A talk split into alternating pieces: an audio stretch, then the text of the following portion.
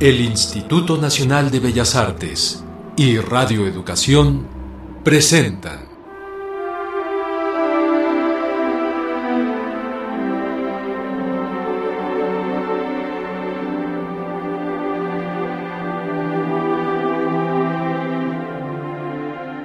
Grandes Esperanzas.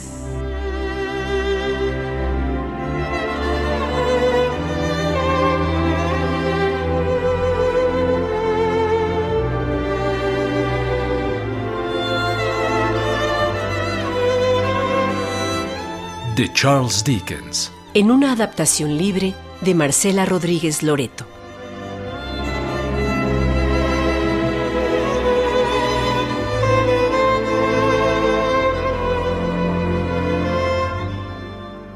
Había una vez una señorita que tenía grandes expectativas en su vida. La señorita Havisham vivía en las tierras bajas del condado de Kent. En el capítulo anterior,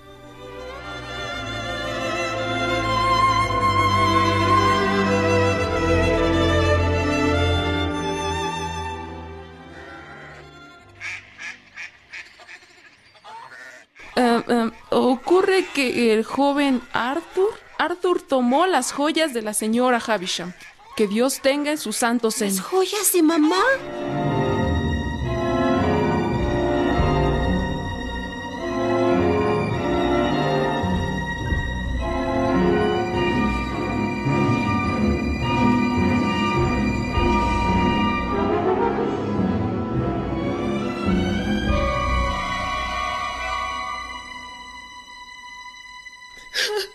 Joven Arthur tiene que reparar el daño hecho a mi hija.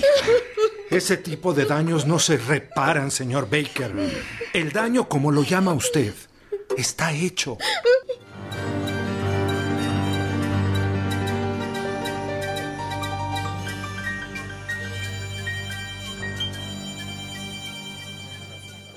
Compeyson, mientras pasa el fuego cruzado, me refugiaré en tu casa. Y cuando las aguas calmen, has de presentarme con tu hermana, la señorita Havish.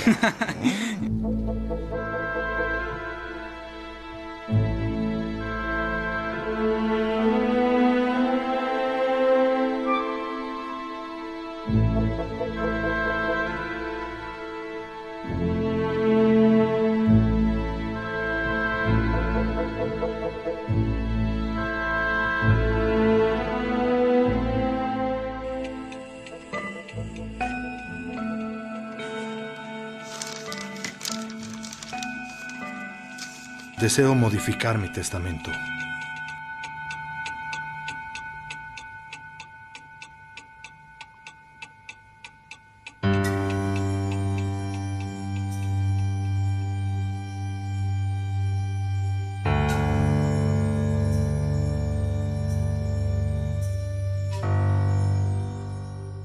Cuando lo mate a usted, su hijo estará al pie de su tumba.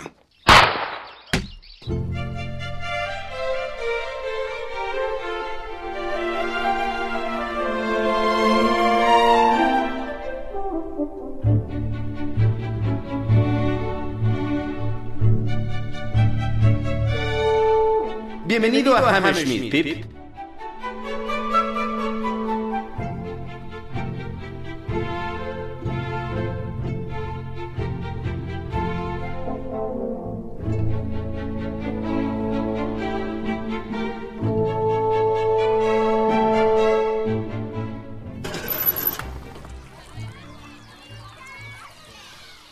La señora Pocket estaba en una silla del jardín, debajo de un árbol, leyendo con las piernas extendidas sobre otra silla. Dos niñeras estaban al pendiente de los niños. Me pareció que los hijos de los señores Pocket no estaban siendo criados, sino que se dedicaban a tropezarse y levantarse. Señorito Alex, señorita Jane, se van a caer al río como sigan saltando entre los arbustos. Se van a ahogar y ¿qué va a decir su padre? Mamá, este es el joven Pip. Mucho gusto, señor Pip. Señora Pocket. Señora, su pañuelo. Es la sexta vez que se le cae. Gracias, Flopson. Pip, confío en que su mamá se encuentre bien. De contar con mi madre, eh, seguramente se encontraría bien, gracias.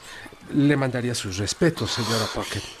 Eh, ¿Es usted bueno? ¿Qué le pasa esta tarde, señora? Con esta es la séptima vez su pañuelo. Ah, gracias, Flopson. Ahí está el pequeño. Recógelo, Miller, prisa. Eran siete niños en distintas etapas de crianza. La señora Pocket se había olvidado de mí y del hijo caído de un arbusto regresando a su lectura. Apenas la niñera Millers calmó el llanto del chico y lo puso en brazos de la otra niñera. ¡Cuidado! ¡La tengo! ¡Ay, por Dios, Flopson! Medio mundo se tropieza aquí. Gracias a usted, de hecho. ¿Qué es lo que tiene ahí? ¿Qué tengo? La tarima para descansar los pies. La falda de su vestido la esconde y, claro, cuando alguien se acerca, tropieza. Tenga niño y deme el libro. No, no, no es necesario, Flopson. Es hora de que los chicos hagan la siesta.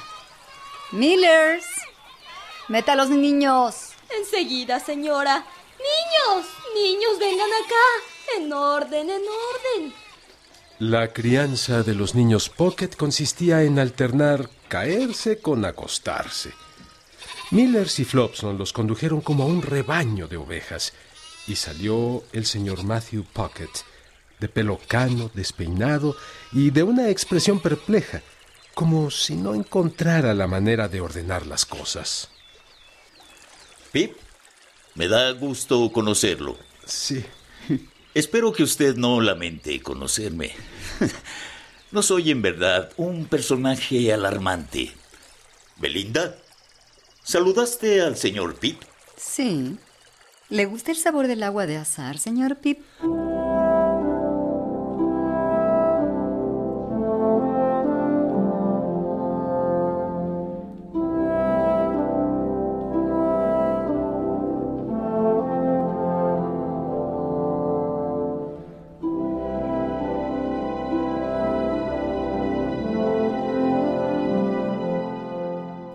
¿Qué le parece, señor Pip? ¿No es agradable? Está amueblada de tal manera que la aproveche como cuarto de estar. Es una estancia agradable, señor Pocket. Señor Drumble, venga un momento. Señor Startup, ¿puede salir un momento? Quiero que conozcan a su nuevo compañero de estudios, el señor Pip. Uh, Bentley Trumbull. Pip. Startup. Lee este mensaje, Matthew. Lo acaban de traer.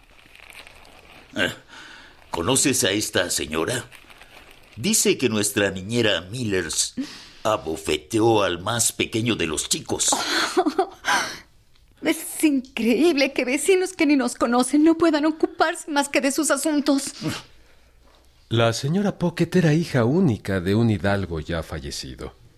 El padre de la señora Pocket se asumió hidalgo en la convicción de que su propio padre hubiese sido varón de no ser por la oposición. No recuerdo si de un canciller o del obispo de Canterbury.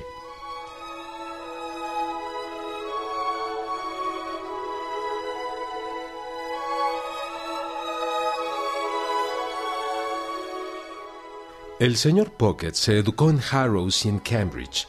Fue un estudiante sobresaliente que truncó una carrera prometedora al casarse siendo muy joven y dedicarse a ser eh, preceptor particular. ¿Y ahora quién puede ser? La señora Coiler la espera abajo, señora Pocket. Gracias, Sofía. También quiero avisarles que la mesa está puesta. Sofía, agrega otro cubierto para nuestra querida vecina. Claro. Lógico. Si no, ¿a qué viene la señora Coiler a esta hora? Es viuda. Tenle consideración, Matthew. No se queden de piedra, jóvenes. Les ruego que bajemos todos juntos a compartir los alimentos. Pip, usted primero.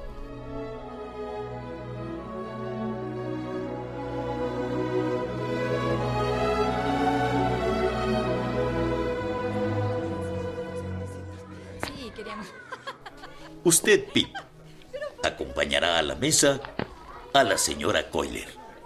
Entiendo, señor Pocket. Eh, señora Coiler, permítame acompañarla a la mesa. Ay, qué caballeroso, señor Pip. Tómeme del brazo con confianza. Cuando mi amiga la señora Pocket me habló de usted, nos hizo mucha ilusión que un caballero de su categoría nos honrara con su presencia. Qué amable, señora. No se imagina el golpe que ha sido para la pobre de Belinda que el desdichado de su marido se viera en la necesidad de alojar y formar alumnos en su casa. Ay, figúrese usted. Sí. No lo digo por usted. Si todos fueran como usted, oh, Pip, otra cosa sería. Ay, mi querida señora Pocket, tras su temprana decepción, no es que sea culpa del apreciable señor Pocket, pero Belinda requiere de lujo y elegancia. Sí, lo entiendo, señora. Ella es de sentimientos tan aristocráticos.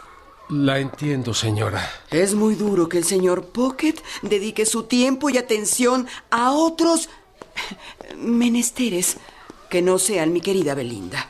Habría sido más duro que fuera el carnicero, el que no pudiera dedicar su tiempo y atención a la señora Pocket.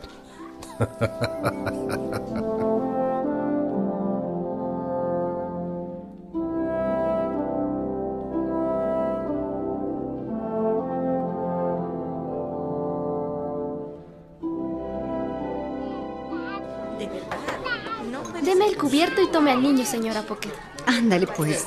Dámelo. Si lo agarra así, le atorará la cabeza debajo de la mesa. Dios mío, démelo, señora. Y usted, señorita Jane, venga a bailar para el bebé.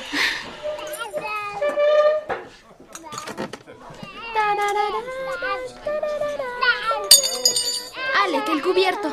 Yo lo recojo, espera. Ya se tranquilizó el bebé. Señora, tenga, vete a sentar, Jane. Ay, véngase, véngase con su mami. Puede entretenerlo con el cascanueces. Con cuidado, claro está. Jane, vigílalo. Eh, le decía, señor Drummle, segundo heredero del título de varón, que el libro que he estado leyendo menciona a su abuelo. Es un libro sobre títulos nobiliarios.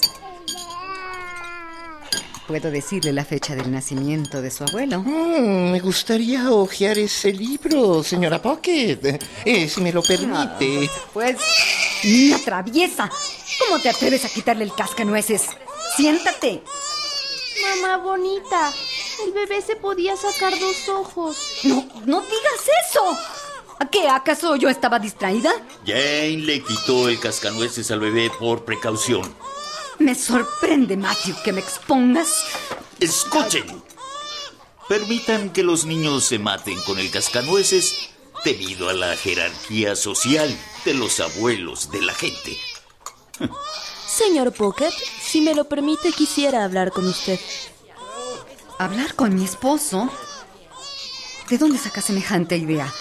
¿Habla con Flopson o conmigo? En otro momento. Mm, discúlpeme, señora. Quisiera hablar con el señor ahora mismo, en la cocina. Venga, Sofía.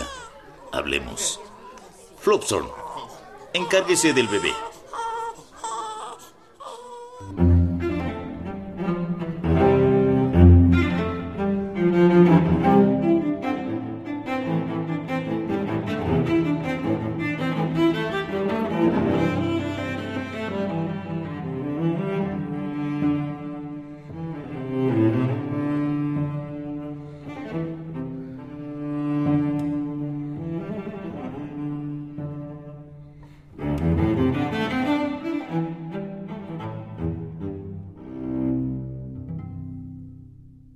Sí que está bueno. Ahí tienes a la cocinera tendida en la cocina, sensiblemente bebida. Y con un envoltorio grande de mantequilla fresca que piensa vender como grasa. Son cosas de la odiosa de Sofía. Te lo ha platicado Sofía, ¿no? Pero, pero si lo acabo de atestiguar. ¿Y tú, Matthew? ¿Defiendes a Sofía que ha armado este lío? La cocinera la cocinera me dice... Es la nieta de mi abuelo, el varón. Ah, y no va a ser nadie en esta casa. Además, es una mujer muy agradable y respetuosa. Cuando se hizo cargo de la cocina dijo que pensaba que yo había nacido para ser duquesa. Eh, señor Pip. Será mejor que me despida. Subiré a dormir. Buenas noches a todos. Buenas noches, señor Pip.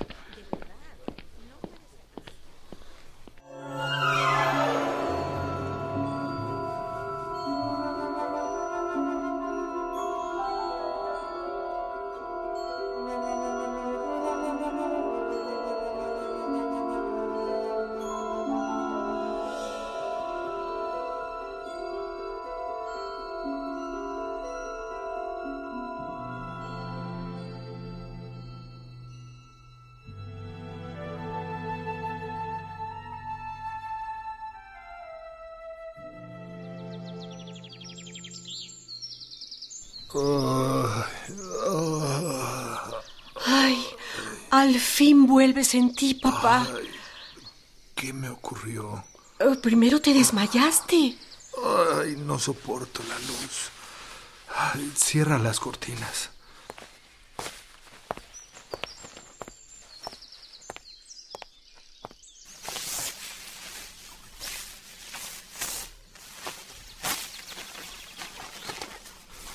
La ventana déjala abierta así que entre un poco de aire. Después pasaste toda la noche dormido profundamente. El doctor dijo que debes guardar reposo. Ay, nada de eso. Alcánzame la bata. Los asuntos de la cervecería necesitan... Ay, ay, ay, ay, ay, la cabeza me da vueltas. Ay, papá, papito lindo. El doctor dijo que tu corazón está débil, que debes evitar disgustos, fatigas. No es el corazón, hija. Es tu hermano Arthur. Él es quien me va a matar de un disgusto cualquier día. No digas eso. Mejor ordeno el desayuno. Quédate tranquilo.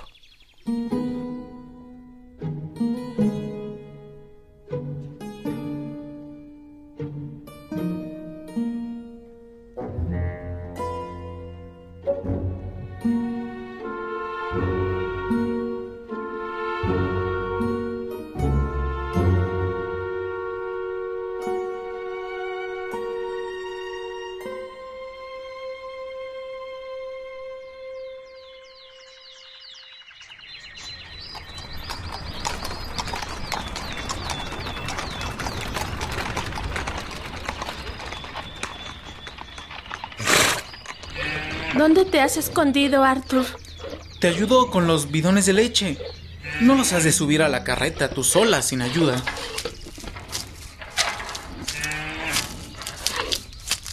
Por cierto que esa caleza que traes no es tuya. No, no se compara con tu, tu carreta, ve- ¿verdad? Me mentiste. Ya que lo preguntas, tenemos que hablar. Deja eso.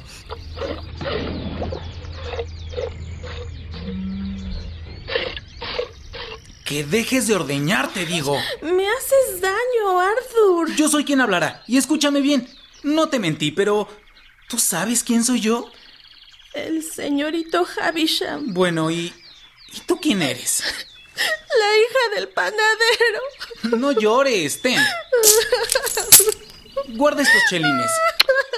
Vas a encontrar a otro de tu clase y que te quiera.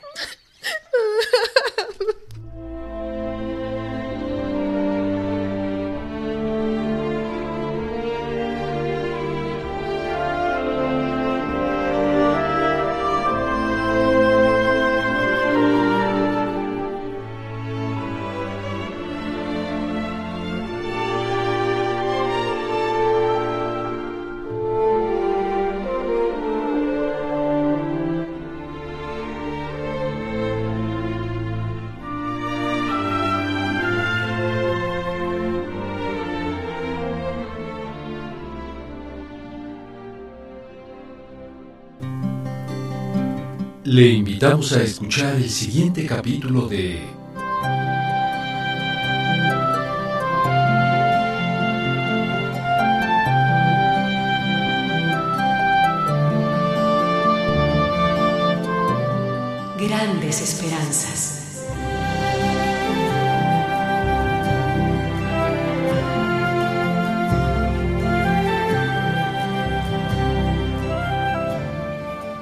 Participamos en este capítulo por orden de aparición. Como Miss Havisham, Norma del Rivero. Pip es interpretado por Sergio Alberto Bustos. En el papel de Flopson, Elizabeth Galvez. Como Herbert, Manuel Sevilla. Miss Belinda es interpretada por Georgina Tábora. En el papel de Millers y Sofía, Blanca Estela Castro. Como Matthew Puckett, Antonio Monroy. En el papel de Drumble, Guillermo Henry. Miss Coiler es interpretada por María Eugenia Pulido. Como Jane, Alma Lilia Martínez. En el papel de Mr. Havisham, Ismael Larumbe. La panaderita es interpretada por Ichel Reyes. Como Arthur, Mauricio Esparza.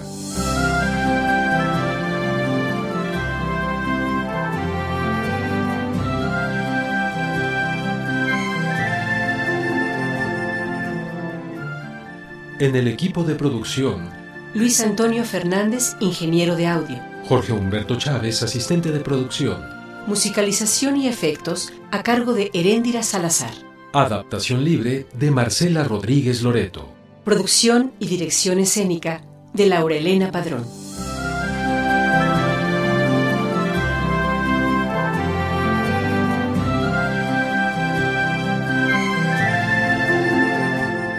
Usted puede volver a escuchar este capítulo y conocer más del autor visitando el micrositio de la serie en www.radioeducacion.edu.mx. También puede hacernos llegar sus comentarios a nuestro correo electrónico grandesesperanzas@radioeducacion.edu.mx.